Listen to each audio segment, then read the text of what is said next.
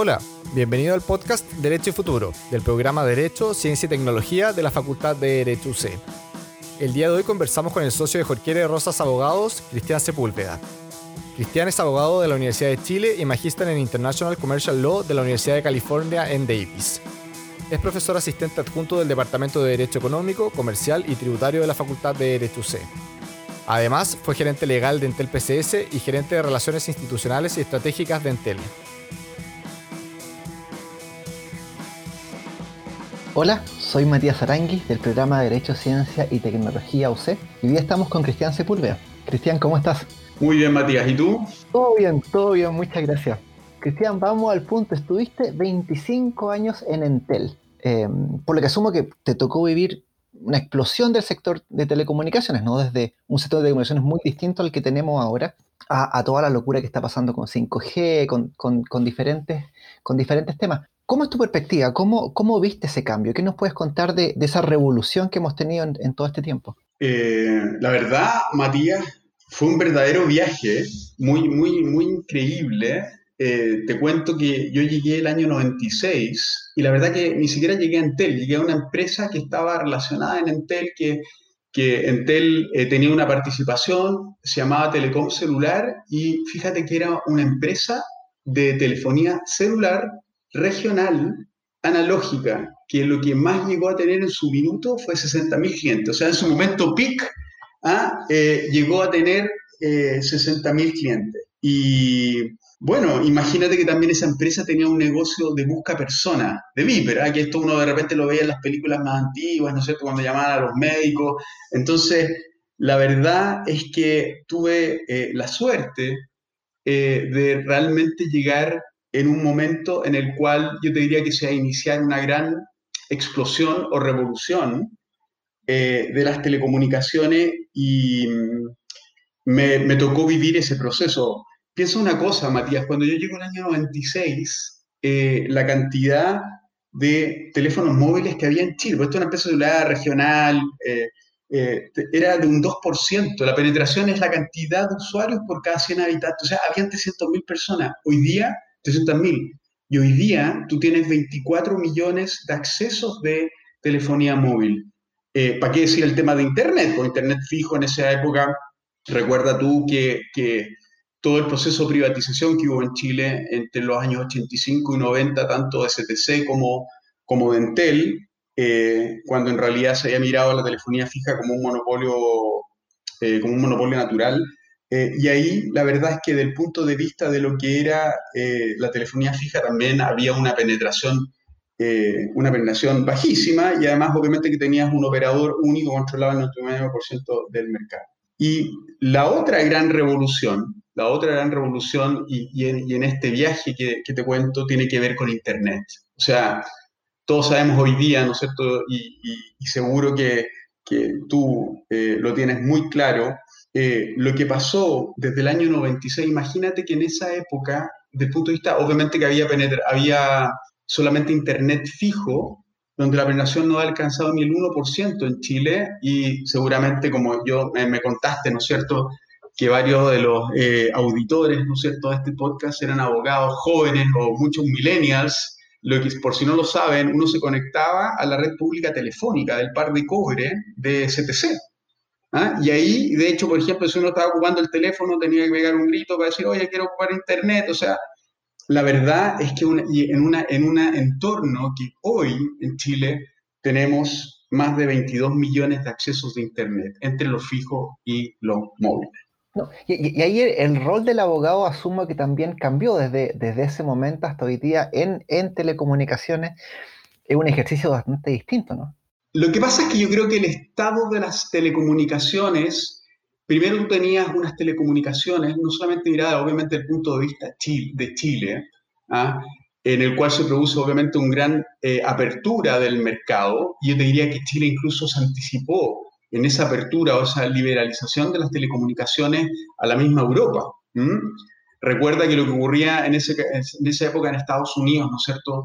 Tenías tú y, recuerda que en Estados Unidos se construyó a partir de finales del siglo XIX, ¿no es cierto? Graham Bell eh, construye, ¿no es cierto?, el gran conglomerado de, de, de las Bell Companies, eh, el cual posteriormente terminó, ¿no es con una división en el año 84. Entonces siempre había una mirada del punto de vista de lo que era Europa y Latinoamérica, de que las telecomunicaciones y especialmente las telecomunicaciones la telefonía fija, principalmente el punto de vista, digamos, del acceso universal, el Estado tenía que tener un rol muy importante. Y como el Estado tenía que tener un rol importante, obviamente que ahí había un tema muy, muy, una mirada muy de lo que yo te diría desde el punto de vista de eh, de derecho público, una mirada más de que el Estado tenía que hacerse cargo de una actividad que por el tema de las economías de escala, el monopolio natural, etcétera, tenía que asumirlo el Estado.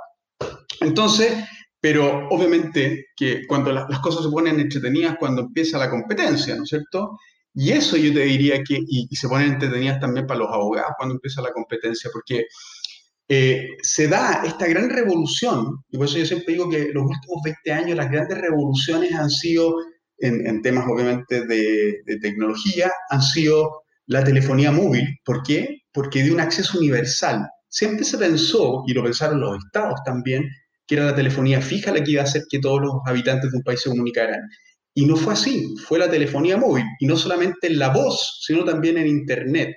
Y eso, Matías, como la telefonía móvil, a diferencia de la telefonía fija, nace en un entorno de competencia que la verdad no era tal, porque si nos vamos a esos años solamente habían dos operadores importantes, que era eh, Telefónica y Belsouth, después empiezan a eh, generarse eh, mayores asignaciones de espectro radioeléctrico, entra en tele el año 98, y ahí se genera una disrupción muy grande en el mercado, y ahí es donde empieza eh, la gran explicación de por qué hoy día tenemos 25 millones de accesos de eh, telefonía móvil y, en Internet estamos cerca de los 22 millones y por qué en Chile además todo ese engranaje de cosas, todo lo que fue la institucionalidad, el rol de los gobiernos a partir del año 90, el tema de la institucionalidad libre competencia que yo siempre digo, porque nosotros como chilenos y, y abogados muchas veces ponemos mucho el foco en la parte negativa, nos debiéramos sentir muy orgullosos. ¿ah?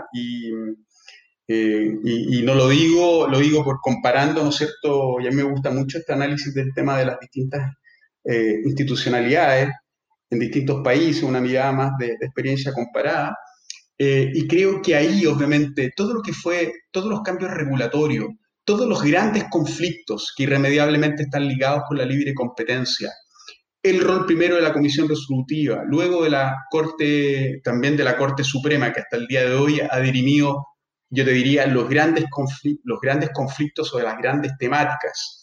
Y eh, lo que, que, y obviamente hay a nosotros los abogados, eh, em, del punto de vista de lo que es la regulación, eh, la mirada más económica de las problemáticas, porque obviamente que la libre competencia tiene un componente muy fuerte desde el punto de vista económico, eh, es la verdad una, una, una, actividad muy, muy, muy entretenida, muy dinámica y la verdad, lo único que uno sabe es que en telecomunicaciones el abogado no lo va, a lo, lo vas a pasar muy bien, porque el dinamismo que tiene y además cómo se además es una industria es la industria más masiva que tenemos en Chile, o sea, no hay ni, ni una industria que tenga 25 millones de usuarios, ni una. Entonces, eso también hace que el abogado tenga que eh, desarrollar muchas habilidades desde el punto de vista, obviamente, de conocer la regulación, de aprender de economía, de la mirada libre competencia y además también te toca interactuar con los grandes proveedores a nivel mundial donde hacen negociaciones los proveedores. Tú, tú tienes que hacer inversiones gigantescas porque obviamente es, un, es, es una actividad que tiene ciertas barreras de entrada por tipo, del tipo de actividad que y eso mismo hace que este sea un mercado concentrado. No, no, no vamos a encontrarnos con el mundo de Adam Smith, Matías, en que vas a tener una multiplicidad infinita de oferentes de servicios de telecomunicaciones porque tiene ciertas características particulares. Y es por eso que eh, es, un, es, un, eh, es un mercado regulado. Pero como te cuento, eh, de ese punto de vista sí eh, yo creo que además lo que ha pasado es un muy buen ejemplo de un caso exitoso del punto de vista de las telecomunicaciones y especialmente todo lo que ha sido eh, la telefonía móvil y cómo el Estado de Derecho y, eh, ha ido resolviendo las problemáticas que se han ido dando. ¿Ah? Ahí, tú, te referiste a algo que es clave, ¿no? Eh, nos estamos alargando esta parte, pero, la discusión está muy entretenida. Sí. Eh, algo que es clave, que, em, que es que cambia la filosofía de un Estado proveedor de servicio eh, y con la llegada de Internet y con la llegada de la telefonía móvil, cambia ese rol del Estado, ¿no? El Estado deja de ser necesariamente proveedor, ¿no? O, desde la filosofía de Internet, ¿no? Internet parte como esta cuestión libre, que lo conversamos el otro día, ¿no? No regulado, eh, en el fondo el sueño, el, sueño de la libertad eh, de, empresa, pero cambia esa filosofía del Estado. Hoy día, de alguna medida, estamos volviendo a una, o, hay voces que están tratando de volver a donde dice hay que regular mayor fuerte, o sea, fuertemente Internet. ¿Cómo, ¿Cómo has visto esa evolución filosófica, no eh, filosófica política, no sé cómo, cómo referirme, un Estado proveedor, un Estado que no toca mucho, a un Estado hoy día más interventor o regulador? Claro, lo que pasa es que Matías, ahí como, como yo te contaba, obviamente que acá hay estados de la evolución y del desarrollo de las telecomunicaciones. Y em, efectivamente está esta mirada originalmente que yo te contaba en Europa y en Estados Unidos, donde es el Estado que asume el rol, porque primero, y también con una visión económica, claramente se, hace, se ve esto como un monopolio natural, ¿ah? como si fuera la conexión eléctrica que llega a tu casa, como si fuera la conexión de agua.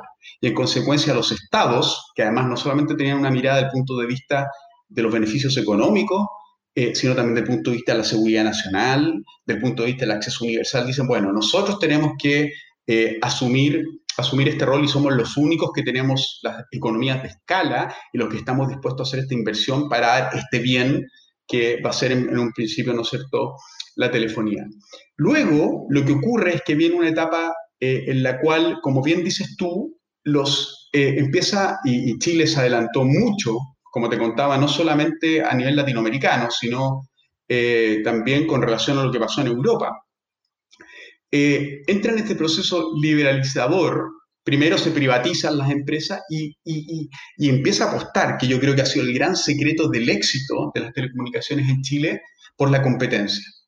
¿Ah? Y entonces uno, eh, y, este, este deseo, ¿no es cierto?, esta, este, esta mirada, decir, bueno, lo que va a resolver en gran medida lo que, lo que nos va a hacer que podamos desarrollar la industria va a ser la competencia. Y todos los mensajes del legislador en ese entonces cuando se dicta la ley en 1982, de eh, la comisión resolutiva, de los gobiernos de la época, etcétera, es a generar cada vez más competencia. Y obviamente uno no puede soslayar que no obstante eso, eh, la competencia no resuelve todos los problemas en los mercados de telecomunicaciones. Hay otros objetivos y lo que empieza a ocurrir también es que obviamente que eh, hay un tema de acceso universal que es clave. O sea, obviamente que la competencia no va a resolver si es que tú tienes que ir a darle cobertura, ¿no es cierto?, a una determinada localidad que se encuentra alejada, donde uno tiene una cierta cantidad de habitantes, en la cual si tú vas a hacer una instalación de una antena de, 3G, aunque sea, obviamente que jamás va a recuperar esa inversión. Entonces, ahí el Estado empieza a tomar un rol y también lo otro que pasa es que esto se transforma en algo tan relevante tan vinculado al tema, mirado desde el punto de vista filosófico, a las personas, es tan masivo. Eh, el, mismo tema de Internet, la mirada casi de Internet como un derecho fundamental, es que está este balancín, te diría yo, en que hay periodos de más regulación y menos regulación. Ahora, lo importante, y, y la regulación viene del Estado, ¿no es cierto?, es que la regulación en sí misma no es un fin, es una herramienta para lograr ciertos objetivos. De manera tal de que irremediablemente eso va a estar muy marcado, y esta es una realidad, por la visión ideológica que puede tener un determinado gobierno en un momento determinado, o la visión ideológica que puede tener una mayoría parlamentaria, pero obviamente que debería apuntar y estar fundamentada en temas técnicos para lograr los objetivos, que es acceso universal, más competencia, protección de los usuarios. Em, entonces, y hoy día, ¿para qué decir lo que está pasando con el tema de Internet? ¿no? ¿no es cierto? Yo mismo siempre he sido un partidario eh, muy, porque como me ha tocado ver esto, eh, las preocupaciones por lo que uno dice hay que regular, pero no hay que sobreregular. Y la regulación, de cierta forma, eh, trata de buscar una especie como de ajuste, ¿ah? colocar ciertos tornillos en, la, en, en, aquellas partes en las cuales no hay competencia para poder emularla, para que efectivamente la podamos sustituir, porque al final la mirada es que la competencia es la que tiene que, pero obviamente hay que, hay que proteger a los usuarios. Muchas veces las empresas, por distintas razones, tienen comportamientos que no son los correctos del punto de vista o de los consumidores o de la calidad de los servicios. Y lo más importante es que esta eh, se transformó además en casi, o sea, nadie puede vivir sin su teléfono móvil, su conexión de Internet y los tiempos que estamos viviendo y la misma pandemia, ¿no es cierto?, eh, nos dejaron eso, ya lo teníamos en realidad claro desde antes, pero y es por eso que, claro, pero y es por eso que ya es algo que está demasiado vinculado a nosotros, es parte de nuestra cultura, de la sociedad, de la...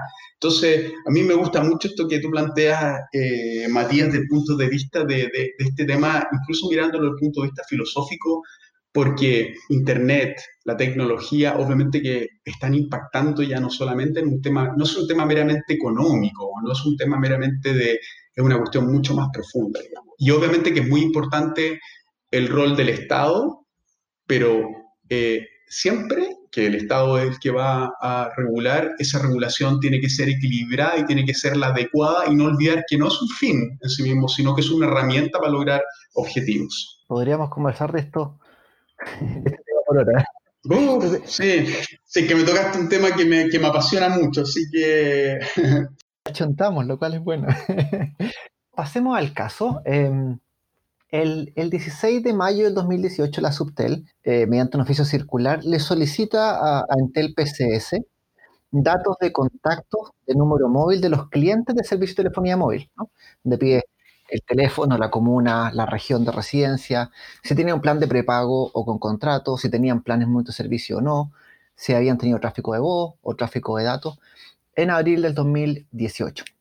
No, lo anterior para efectos de evaluar lo que la Subtel dijo, y abro comillas, para efectuar una encuesta de satisfacción y para obtener más información que quedaría registrada en la misma base de datos de ellos. Em, en ambos casos se solicitó respecto del universo total de clientes que en esa época, que en el caso de Entel PCS Comunicaciones Sociedad Anónima involucraba a más de 8 millones de clientes y en el caso de Entel telefonía local sociedad anónima involucraba a casi 150.000 clientes. En esta, en esta solicitud de información que hace la Subtel, ¿cuál fue la posición de Entel frente a ese requerimiento? Mira, Matías, y aquí estamos nuevamente, volvemos un poco a lo de antes, ¿no es cierto? O sea, obviamente estamos en un sector regulado, entonces, eh, y eso es parte también de, la dinámica de este sector y por qué también es tan interesante para un abogado eh, cuando estás en una actividad tan regulada como esta y tienes una institucionalidad y tienes un, una un, rol que cumple en este caso, ¿no es cierto?, la subtel, obviamente que ella ejerce sus atribuciones y los primeros que deberán cumplir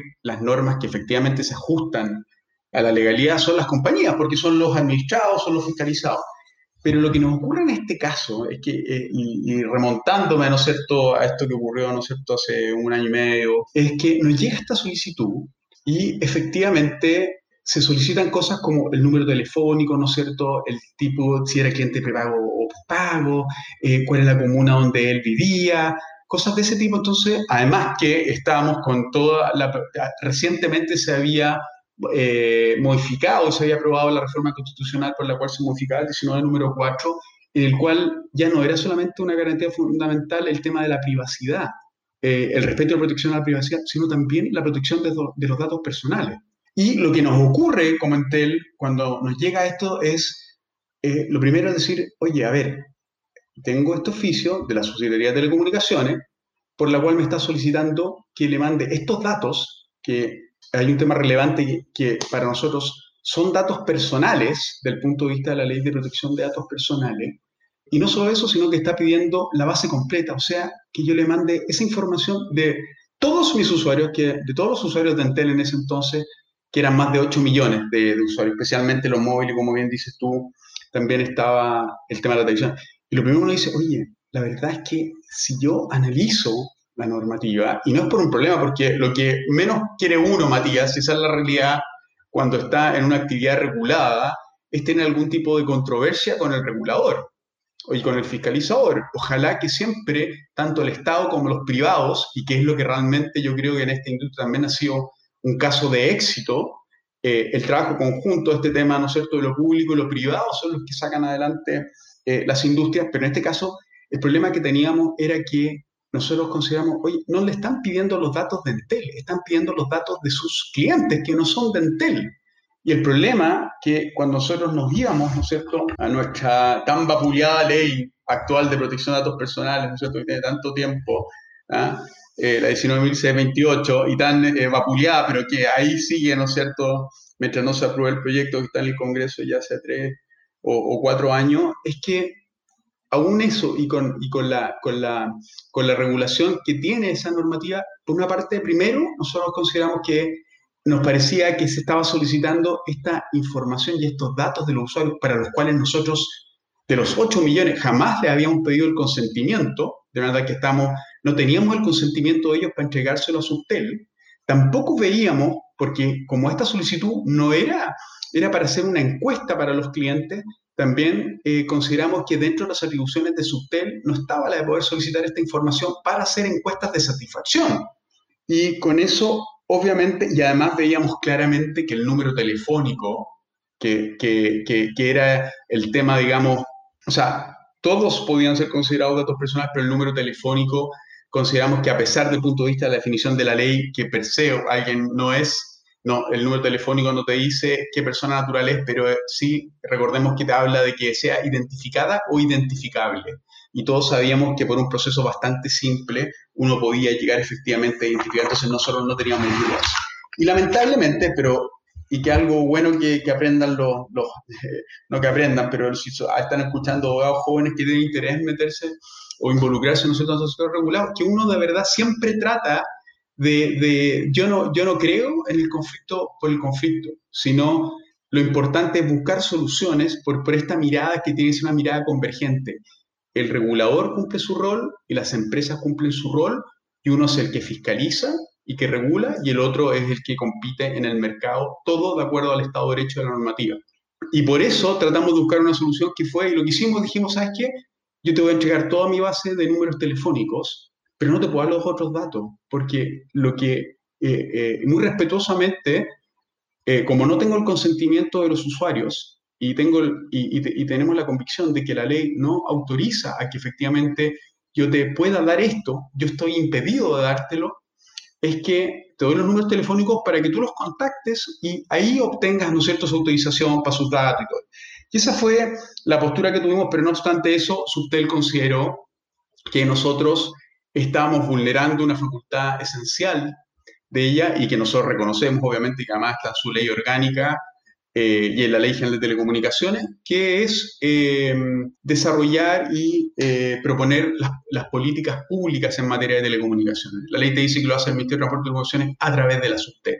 Y también están las facultades, obviamente, que lo tiene cualquier órgano fiscalizador, que es de requerir información, siempre dentro del ámbito de su competencia. Entonces, lo que pasó ahí, Matías, es que Subtel no le satisfizo, digamos, esta forma y considero que habíamos efectivamente eh, infringido, ¿no es cierto?, eh, la ley de telecomunicaciones y su ley orgánica al, ver negado eh, el tema de hacer esta entrega de los datos personales. Y nos formuló, no, no, nos formula este cargo, y ahí la otra cosa que nos pasó como Entel, que la verdad es que fuimos los únicos que tomaron esta postura. Pero aquí lo que hubo de parte de Entel fue la convicción del punto de vista de proteger los datos personales de sus clientes y que en el caso que nosotros hubiéramos entregado eso mediante el requerimiento de la autoridad administrativa, estaríamos vulnerando no los derechos de Intel, sino los derechos de los usuarios.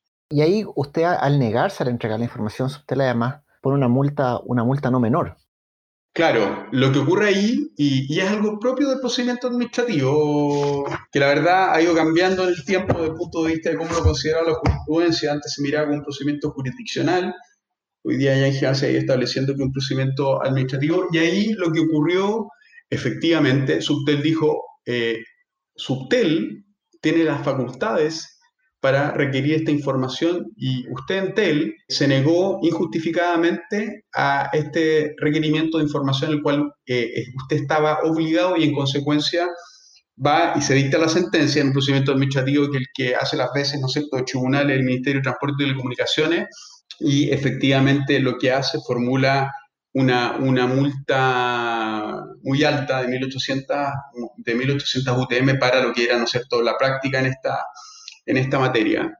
obviamente que en este procedimiento de, de, formulación de cargo eh, las empresas tienen la posibilidad, ¿no es cierto?, de defenderse, pero dentro de lo que es un procedimiento administrativo sancionatorio, en la cual, ¿no es cierto?, yo te diría que estoy ya mirándolo más del punto de vista como, bueno, como abogado, pero también de, la mirada más, podríamos decir, académica, es, es, una mirada de un procedimiento que tiene varias eh, debilidades y que es algo que yo te diría además que es bastante común a todo lo que es el procedimiento administrativo sancionatorio que tenemos en Chile y toda la institucionalidad que tenemos del punto de vista, ¿no es cierto?, de, del modelo de los sectores regulados, donde hay un procedimiento que es concentrado, donde obviamente acá están las atribuciones por las cuales, ¿no es cierto?, tú primero eh, haces el requerimiento, tú fiscalizas, tú consideras que infringieron tu orden de fiscalización, después te formulan el cargo, después tú juzgas, final, terminas sancionando, con la particularidad que además, que yo te diría que algo eh, que es especialmente problemático en materia de telecomunicaciones, es que Subtel, eh, que tiene este rol, ¿no es cierto?, fiscalizador, además es el órgano regulador.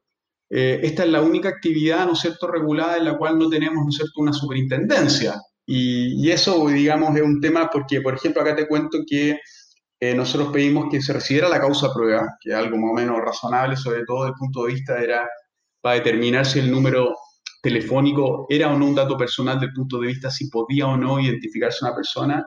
Y ahí se nos rechazó la posibilidad de, de probatorio, no tuvimos probatorio. Entonces, y pero esto es un tema bien profundo, pero qué importante, Matías, porque tiene que ver con la institucionalidad regulatoria, tiene que ver con los equilibrios, tiene que ver con el debido proceso, con el NEM idem, con tantas cosas que están durante tanto tiempo y que como chilenos nos ha costado tanto, ¿no es cierto?, poder avanzar hacia un modelo eh, distinto. Y es por eso que uno espera que en las nuevas normativas, por ejemplo, en materia de protección de datos personales, efectivamente avancemos en un modelo eh, más equilibrado, ¿no es cierto?, en ese, en ese sentido. Y ahí, entonces, cuando ustedes llegan a la Corte, ¿cuál fue el centro de la discusión? ¿Cómo, cómo, ¿Cuál fue el acercamiento de la Corte y, qué es lo que se pidió en el fondo argumentar? Claro, en el fondo, la postura de Entel, y que fue eh, la que, se que planteamos en, en, el alegato, digamos, fue decir, eh, ¿sabe qué? Yo obviamente que reconozco a la autoridad pero aquí me están aplicando, me están considerando que yo eh, infringí o, me negué a entregar información eh, que consistían en datos personales que no son de Entel, sino que eran de los clientes. Y que si yo hubiera hecho eso, primero habría vulnerado obviamente los derechos que no eran de, no, los derechos de Entel, sino los derechos de, de, los terceros. Y además, usted no solamente me está pidiendo los datos de personales de algunos clientes, me está pidiendo de toda la de 8 millones de usuarios. Y además, ¿sabe? Me lo está pidiendo para hacer una encuesta de satisfacción. No me lo está pidiendo porque quiere hacer un análisis desde el punto de vista del comportamiento de las calidades de las redes, desde el punto de vista técnico, donde su rol, subsecretaría de Telecomunicaciones, es un rol más bien de carácter técnico porque sí está planteado en su ley orgánica y en la ley general de telecomunicaciones, sin obviamente desconocer que tiene un rol de protección de los consumidores. Y por otra parte, en, en estos alegatos, obviamente que Subtel dice hoy, siempre se ha hecho así, Siempre se han hecho encuestas. Aquí lo que ocurría era que Subtel requería esta información para entregársela a la empresa CADEM y que ella, ¿no es cierto?, era la que efectivamente hacía esta encuesta. Y ahí se produce, y lo más importante, Matías, y que era obviamente que era un tema de un conflicto eh, o de un problema mayor del punto de vista de las atribuciones, es que eh, Subtel eh, señalaba que esto era desconocerle por parte de, de Entel eh, la facultad que él tenía de proponer las políticas públicas. Y esto eh, iba a ser obviamente que, y no podía cuestionarse eso por parte, ¿no es cierto?, de la empresa, porque acá esto es un mercado regulado y ella requería esta información y la necesitaba para desarrollar sus políticas públicas, que en este caso era hacer esta encuesta de satisfacción. Y dicho esto, eh, se dan los alegatos, un recuerdo porque se, se vio la causa bastante tarde, la sentencia es una sentencia que tiene un voto de mayoría eh, ahí estaba el ministro Mera y, también el ministro Palma como abogado integrante, y por aparte estaba el ministro Gray. Y hay un voto de mayoría que señala lo siguiente, dice, ¿sabe qué? Yo voy a confirmar la, la sentencia en cuanto a que efectivamente hubo una infracción, pero acto seguido dice, pero ¿sabe qué? Pero la multa, el quantum de la multa, que era la multa más alta que se había aplicado en, en, esta materia, digamos, se la voy a bajar al mínimo, que eran 5 UTM, ¿ah? como 70 mil pesos. ¿Por qué? Y, y, lo, y, lo, y, lo, que dice el razonamiento para hacer eso, de lo, del voto de mayoría, es, eh, ¿sabe qué? Usted, Subtel, la verdad es que aplicó esta, aplicó esta multa pero yo mirando la normativa, mirando la ley de telecomunicaciones, mirando su ley orgánica, la verdad es que no veo donde usted tiene la facultad para requerir la información, para entregársela a un tercero, para que haga una encuesta. Entonces es un fallo que por una parte pasa, ah, como muchas cosas que, que, ocurren, ¿no es cierto? Dice, la verdad es que eh, se confirma en una parte de la sentencia, pero aparte dice, y la verdad es, coloca, por decirlo, siempre mirándolo, porque aquí estamos en un tema casi, eh, no sé, académico, pone en discusión que realmente eh, Subtel tenía esa facultad. Porque dice, no se puede prender ni, eh, ni, ni, aún indirectamente que tenga una, la, la facultad de pedir la información de los usuarios de una compañía para efectos de hacer una encuesta de satisfacción. ¿Ya? Y, y, luego el voto de minoría que es el voto del ministro Gray, él revocó, porque dijo, Subtel, Entel se negó justificadamente, porque la infracción es negarte injustificadamente.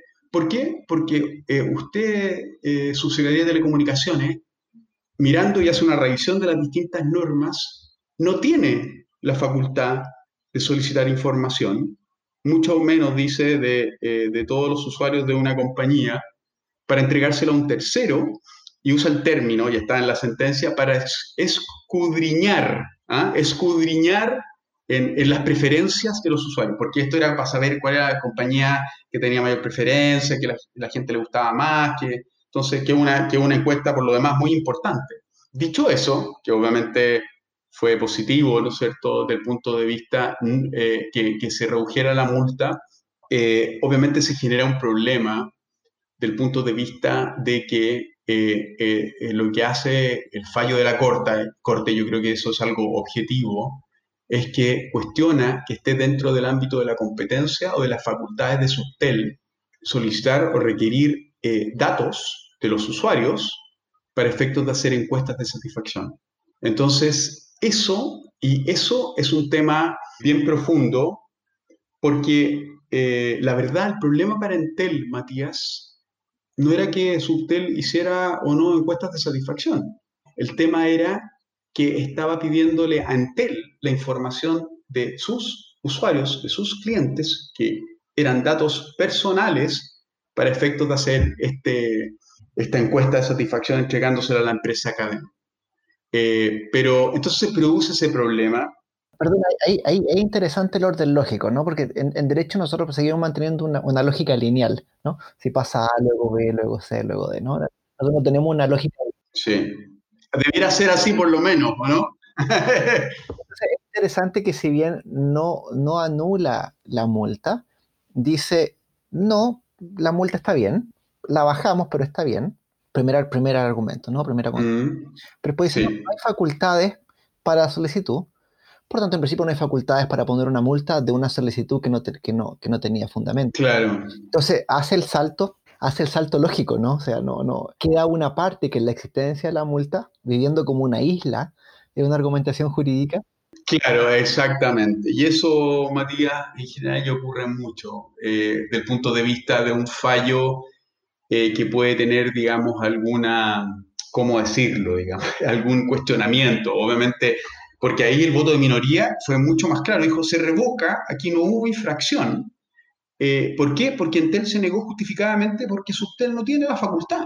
El voto de mayoría dice que dice, eh, se confirman tales considerandos, pero eh, se revoca el quantum de la multa en cuanto a que la verdad es que no logro encontrar de la facultad. Es verdad que obviamente que, bueno, ahí eh, se, produce, se produce lo que tú muy bien dices, Matías, se produce ese efecto y además se produce este tema que yo, porque inmediatamente uno que, está en este sector y, y, en temas sabe que hay un problema, porque eh, lo que se le está diciendo a la Subtel es que o se cuestionó o se le cercenó, como ellos dicen cuando, como vamos a contar a continuación, se fueron de recurso de queja, sus facultades de dictar, de regular y dictar la normativa y de, de, proponer las políticas públicas de telecomunicaciones, o sea, un tema no menor.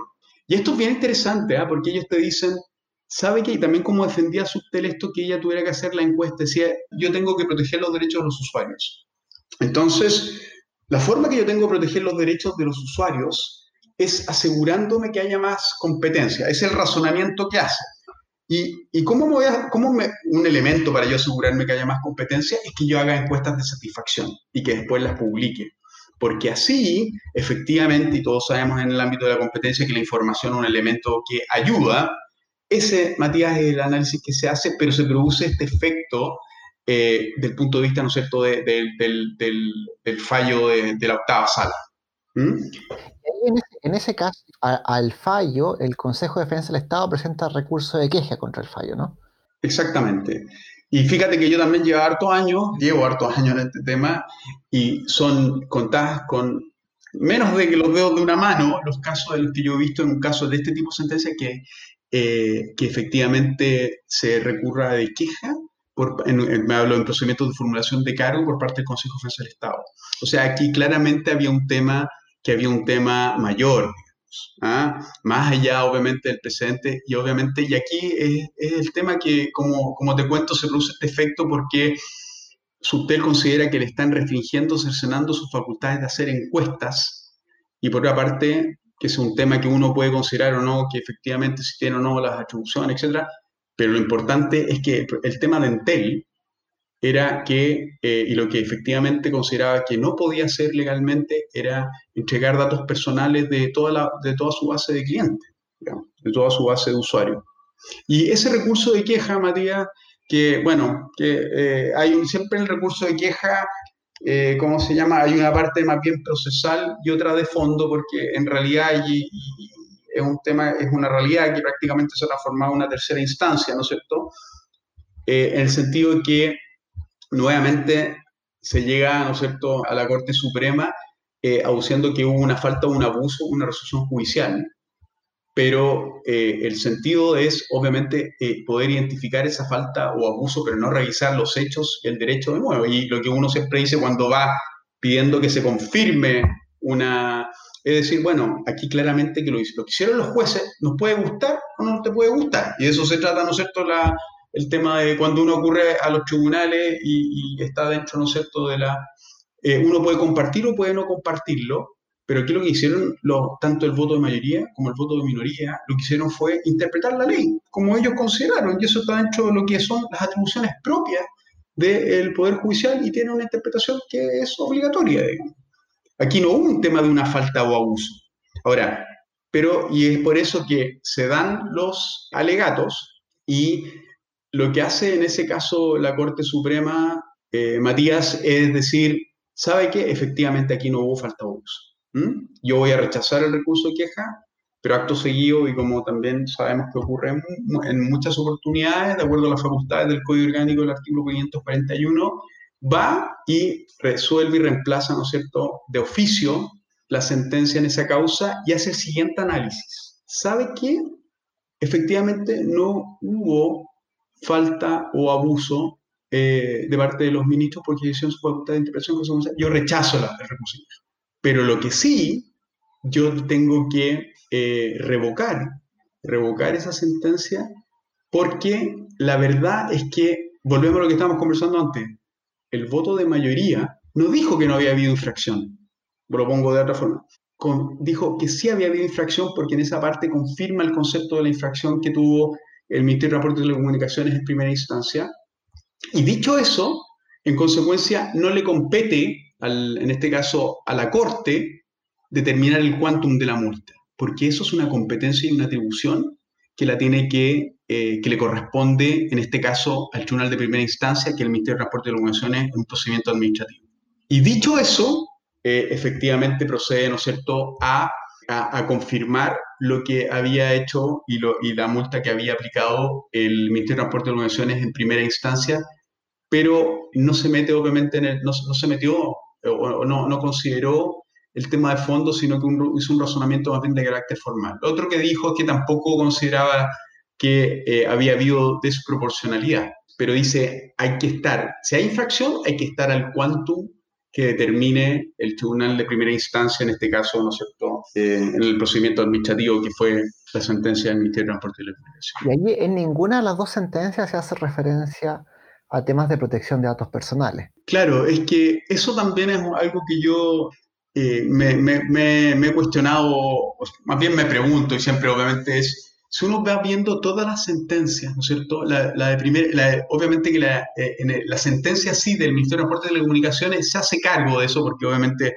y tú me dices a mí, oye, en, el en, en los alegatos, claramente eso fue el tema fundamental y principal, en la cual eh, Subtel decía por una parte que no era dato personal, pero también decía y recurría, ¿no es cierto?, al artículo cuarto de la Ley de Protección de Datos Personales, donde dice que el Estado no requiere el consentimiento para requerir antecedentes o datos personales de terceros privados, siempre que sea dentro del ámbito de su competencia. Eh, y el tema es que fue claramente, oye, uno eh, citamos hasta el, GDPR, que generalmente eso también para, porque habían, obviamente ahí estaban y que solamente que, es un tema que no le gusta mucho, ¿no es cierto?, a la Corte cuando uno cita normas de fuera, pero obviamente que en este caso era relevante porque era el referente de, lo que estaba ocurriendo y porque ahí eh, los principios se establecen de una, de, una, de una forma clara, pero claro, ni el voto de mayoría, ni el voto de minoría de la Corte, a pesar de que efectivamente señaló que no tenía facultades para solicitar esta información, pero lo hizo porque consideró que no estaba dentro de las facultades que le daba la ley. No, nadie hace referencia a la ley de protección de datos personales. Nadie hace referencia al concepto de dato personal y la Corte Suprema tampoco lo hizo. Entonces, eso es algo para reflexionar, digamos. ¿Mm? Es una bonita oportunidad, además, eh, en ese momento. Es, un área donde claramente hace falta definiciones jurisprudenciales. Si hubieran habido sentencias de datos personales, o que se refieren al concepto, yo creo que faltan, faltan todavía bastantes definiciones. Efectivamente, así. Han habido algunos casos interesantes, pero pero es verdad y es algo que va a ser, eh, ¿cómo se llama?, irremediable de que efectivamente ocurra y todo lo que está pasando, ¿no es cierto?, la realidad que tenemos hoy, digamos, el, proyecto de ley, eso va a ser algo que efectivamente va a tener que, se va a tener que abordar. Y te, hago, te hago una pregunta ya fuera, del, de la discusión probablemente jurídica. ¿Cuál fue tu rol durante el procedimiento, no? ¿Cómo, cómo, cómo sientes tú que fue ¿Qué fue tu aporte como, como litigante, como experto en materia de telecomunicaciones, como experto en materia de regulación? ¿Y cómo hubiese sido, en, tu impresión, em, tal vez tomado por otra persona? Entonces, si no, si no has tomado tú el caso. Mm, la verdad, Matías, eh, yo de ese, porque ya también eh, llevo, llevo, hartos años y, y, y, un tema que también es un, es un aprendizaje que, que uno tiene trabajando en una, en una excelente empresa como es Entel, en la cual te inculcan muchos valores y sobre todo te inculcan el trabajo en equipo. Entonces, al final, eh, obviamente que era un tema que nos llamó la atención, lo trabajamos en equipo, pero existía la convicción del punto de vista de que había que proteger los datos personales de los usuarios y que obviamente era un tema difícil porque, para empezar, eh, éramos los únicos que habíamos, no habíamos entregado la información, lo que obviamente ya generaba, ¿no es cierto?, un, un problema y que evidentemente el litigar siempre con el Estado y en una actividad regulada es algo que uno realmente eh, no quiere, a veces lo tiene que hacer, pero eh, creemos en eso. Entonces, obviamente que a mí yo alegué la causa y tanto en la, en la Corte como, como en la Corte Suprema y, y, siempre se trató de buscar una solución al tema, porque la verdad es que aquí no, no, había un tema de un personalismo, era un tema de realmente una convicción de la empresa de proteger los datos de su usuario y eso fue un tema de equipo, digamos, cómo se trabaja, digamos, en Entel y que, porque a nosotros los abogados, yo creo que no nos forman eh, con, con, ese para nada y eso es súper lamentable y, yo siempre creo que eh, esas son cosas que efectivamente deberían, debieran estar en la educación eh, jurídica, en las facultades de Derecho. ¿ah? Y que siempre yo trato de ahí de instar para que toda esa mirada de ese tipo, porque son realmente ahí donde están eh, el valor agregado, lo dan cuando tú interactúas entre distintas personas, con distintas puede ser, oye, no tiene por qué ser una empresa, puede ser un estudio jurídico, puede ser que realmente haya un trabajo en equipo, pero claramente hoy día el tema esto, ¿no es cierto?, de los llaneros solitarios o de... yo, eso es un tema más bien de, del trabajo en equipo. Y eso es también lo que yo eh, quiero hacer en, en, el, en, el, estudio que me, que me integré, ¿no es cierto?, de Jorquera Rosa. Y creo que ese también es, es una herramienta muy importante para que, además de tener eh, buenos resultados profesionales, uno además lo pasa bien y aprende. Yo creo que además siempre es un aprendizaje constante. Obviamente que todos aprendimos, yo también aprendí mucho de este caso. ¿ah? En esa línea, entonces, fuera del, trabajo en equipo, la industria. ¿Cómo crees que, afectó la industria, si, hay un antes o un después? ¿Podría verse que, que efectivamente generó un efecto en la industria de la sentencia? A ver, lo que yo creo es que sí, este era un tema que era bien patente y lo que yo creo que hizo Entel fue despertarlo de cierta forma. Mm. Y evidentemente, del punto de vista de la industria, incluyendo el regulador, eh, lo que yo entiendo es que él también ha vuelto a solicitar la información, pero lo ha, lo ha hecho con mayores recuerdos, un poco más limitada. Pero no obstante eso, puso muy, muy por encima varias cosas. Yo creo que hizo patente varias cosas. Una, que no hay ninguna industria más masiva que la industria de telecomunicaciones.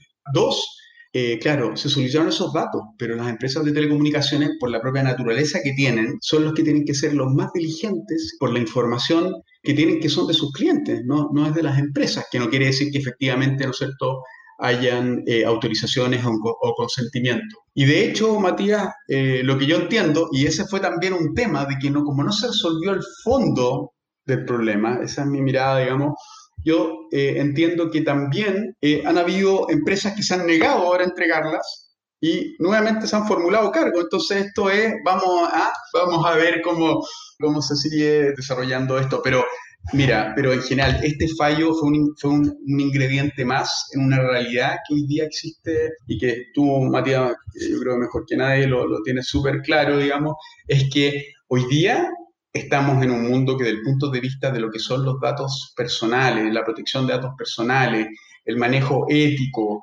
mm, las empresas de telecomunicaciones, el tema de la tecnología, lo que está pasando en el mundo, ¿no es cierto? Las grandes empresas, eh, el Estado, el Estado, porque acá es un tema de Estado, de privados, de, lo que son las grandes aplicaciones, de lo que son las telcos, todo este ecosistema eh, obviamente que los datos se, están, se transformaron en un tema eh, medular o esencial. Entonces, las empresas eh, que tienen una mirada de largo plazo y de sostenibilidad tienen que estar dentro de lo que son sus prioridades, cómo, cómo se relacionan con sus clientes, cómo se relacionan con sus usuarios y cómo manejan los datos personales de los usuarios. Y es por eso que hay toda, desde el punto de vista de la industria, hay toda un avance hacia ir hacia una gobernanza, ¿no es cierto? Que ya, por ejemplo, hay empresas que han empezado antes, han empezado después, pero es obviamente que tiene que haber toda una institucionalidad en materia de protección de datos personales, porque es un tema del ADN que, que tiene que tener esa mirada ética de largo plazo, de sostenibilidad,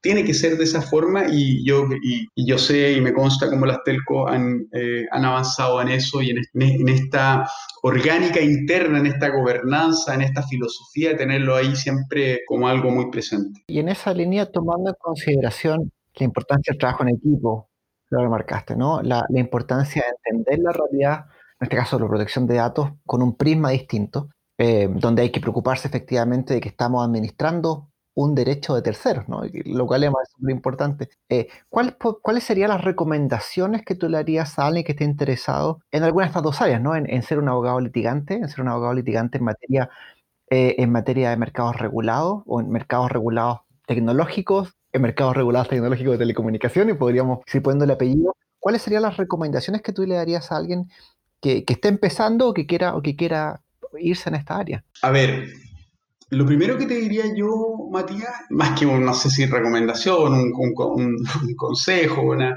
es eh, primero que, que los abogados jóvenes, y hoy día en realidad, ¿no es cierto?, con, eh, con todo lo que está pasando, con la importancia del tema de cómo está cambiando, cómo están habiendo tantas transformaciones, que eh, primero es súper importante que si se quieren dedicar, ¿no es cierto?, a esta área, obviamente se tienen que especializar.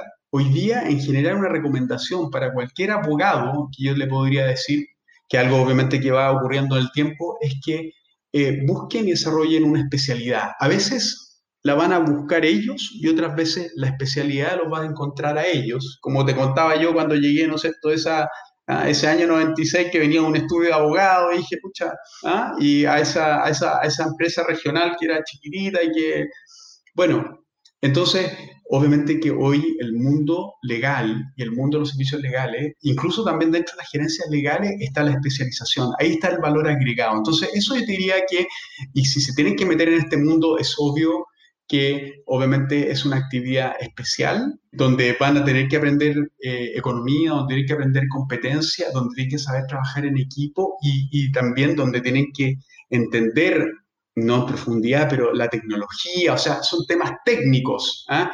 Entonces es irremediable que tú entiendas lo que es eh, una, un, nodo de comunicación, el espectro radioeléctrico, o sea, todos los grandes conflictos en telecomunicación, no todos, pero muchos del último tiempo, ¿ah? han girado en torno a lo que es el espectro radioeléctrico. Entonces uno se pregunta, ¿qué es el espectro radioeléctrico? ¿Por qué, por qué, todo se, por qué eh, la SUTEL, el Estado, con ADECU, las empresas, ah, todo está. Entonces, eh, obviamente que hay una parte que tiene que ver con un concepto, y eso lo hace bien entretenido porque va a una cosa bastante más, más multidisciplinaria y yo diría muy dinámica.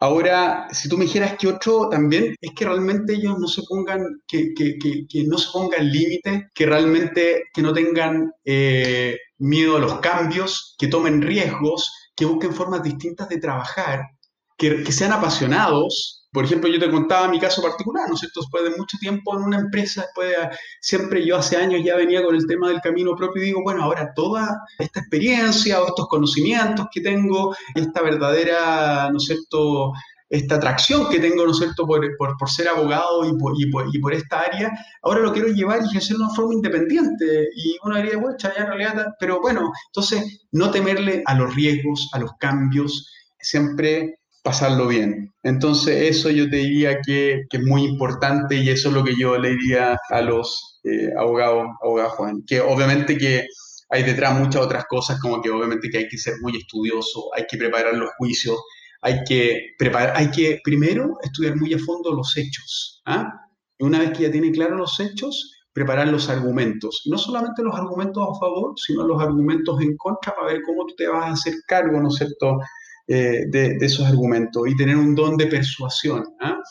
Yo tengo un profesor que siempre me decía, para ganar un juicio eh, hay que tener la razón, hay que poder probarla y te la tienen que querer dar. ¿ah? Entonces, eh, yo creo que eso siempre hay que, hay que, hay que tenerlo bien en cuenta. Y también, dado que estamos en un mercado súper competitivo, porque los servicios legales son competitivos, el cliente tiene que ser lo más importante. O sea, efectivamente eh, hay que ser empático, hay que escuchar.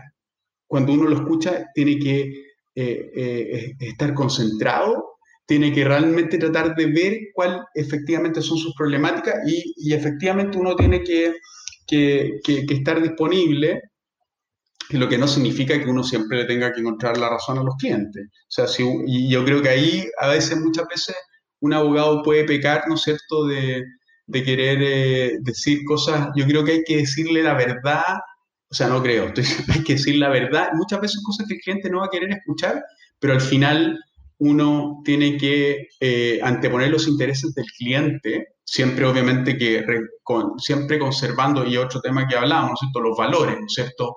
La ética, el respeto, el respeto a tu contradictor, el respeto al tribunal, el respeto al trabajo, ¿ah? a la contraparte donde estás negociando un contrato, etcétera. Eso es algo que son cosas que yo te diría que son, son muy, muy importantes y que yo les diría, ¿no sé, a, a los universitarios o a los abogados que están empezando que sería bueno que las tomaran en consideración. tremenda renga. Y la última pregunta, si tiene, tiene algún libro que, hayas leído últimamente que te parezca interesante, algo, algo que, recomiendas que, algo que recomiendes que ayude a la formación de un abogado, ¿no? no necesariamente sea en telecomunicaciones, pero algo que te ayude a pensar. Sí, mira, Matías, lo que leí este verano fue lo que el dinero sí puede comprar. ¿ah? Porque cuando tú me dices esto, que, que, es de, que de Carlos Peña, y, y, fíjate cuando tú me dices que lo debería pensar, es que te acuerdas que tuvo, está toda esta discusión con el tema, ¿no es cierto?, que efectivamente si vamos a sacar de los programas de educación la filosofía, eh, y yo dentro, será quizás por los años y todo, pero no sé, uno empieza, eh, eh, y además que es una mirada que incluso está bien vinculada, esta mirada que, que, hace Carlos Peña en este libro, que, por la cual él trata un poco de, de explicar, y que además, Matías, me, me, hizo harto clic porque se relaciona mucho con, con, lo que me tocó vivir a mí, que yo, no sé, salí de la universidad en los años 90 eh, a buscar trabajo en un país que, que, que, la verdad era mucho más limitado que lo que tenemos hoy. O sea, eh, la, los accesos, las limitaciones, el, el, ingreso per cápita, etcétera, y en base a un modelo que era de, de, de mercado, ¿no es cierto?, libertad económica, entonces eh, y que fue evolucionando. También tiene que ver con esta revolución de las telecomunicaciones, las, las, tecnologías. Obviamente que las telecomunicaciones crecieron más que lo que creció el país, pero también el país creció mucho desde el punto de vista económico. Entonces, en este libro, él analiza esto y trata de explicar un poco qué pasa con, con, el mercado, ¿no es cierto? Y cómo efectivamente lo analiza y lo considera, cómo efectivamente el tema del mercado, el tema del dinero, el tema de la competencia, por una parte, efectivamente, eh, son las señales de la modernidad y cómo las personas se van desarrollando y que tienen muchas cosas positivas, pero que irremediablemente están vinculados al tema de la modernidad. Y dentro de esta modernidad Posteriormente viene, ¿no es cierto?, lo que uno podría decir el pensamiento liberal. Y dentro de eso mismo eh, se produce ahí, en este tema, ¿no es cierto?, del mercado que tiene que ver mucho con lo que ha pasado en Chile, ¿no es cierto?, el tema de, de las frustraciones. Es algo como que pareciera que es algo que, es algo que está íntimamente ligado al mismo mercado. O sea, por una parte hay muchos beneficios, muchas cosas, y por otra parte una frustración que no se logra entender mucho, pero él da y da cuenta y analiza cómo, ¿no es cierto? En realidad este libro se llama así porque hace referencia, ¿no es cierto?, al libro de Sandel, claro, que habla de que eh, lo que el dinero no puede comprar, ¿no es cierto?, que él es más retractario de lo que es el mercado. ¿Y, por qué te lo digo? Porque esa mirada, esa mirada esta filosofía del punto de vista, claro, tiene que ver con, con temas económicos, pero también tiene que ver con temas culturales, sociales, de interacciones, del tema del individuo versus la sociedad. Eh, lo que a mí, eh, yo pensaba me habría gustado mucho que la tecnología, Internet, cómo engarzan o cómo se entraman en toda esta realidad o en esta mirada de filosófica, ¿no es cierto?, desde el punto de vista de cómo funcionamos las personas, eh, qué es lo que sentimos, el tema de cómo funciona el mercado, el dinero, lo que está pasando, ¿no es cierto?, con el tema de Internet, de la que yo sí creo, porque además me gusta ser optimista, que todo el tema de la tecnología e Internet puede tener hoy día, hay muchos cuestionamientos de muchas cosas, ¿no como hablamos del tema de la regulación, etcétera, pero creo que son, es un gran gatillador, es un gran acelerador de eh, beneficios para la sociedad desde el punto de vista económico, cultural, todo lo hemos vivido. ¿ah? Y la verdad es que lo que hizo esta pandemia fue acelerarlos. Y en consecuencia también me gustaría que, no yo porque soy bastante ignorante, pero que alguien sí tomara eso y lo tocara y lo metiera acá dentro de este análisis, ¿no es cierto?, de, de esta mirada. Fantástico. Cristian, ha sido un tremendo placer conversar contigo. Al revés, pues Matías, muy entretenida la conversación y, esperamos nos estaremos viendo. Pues, ¿ah? Un abrazo grande. Muchas gracias. Un abrazo para ti también. Vamos a poner los links de las notas del podcast, la referencia al libro del profesor Carlos Peña y reconocer el trabajo de los que llamamos los héroes del back office, a Sebastián Dueñas y Antonio Valle, quienes son ayudantes del programa. Muchas gracias.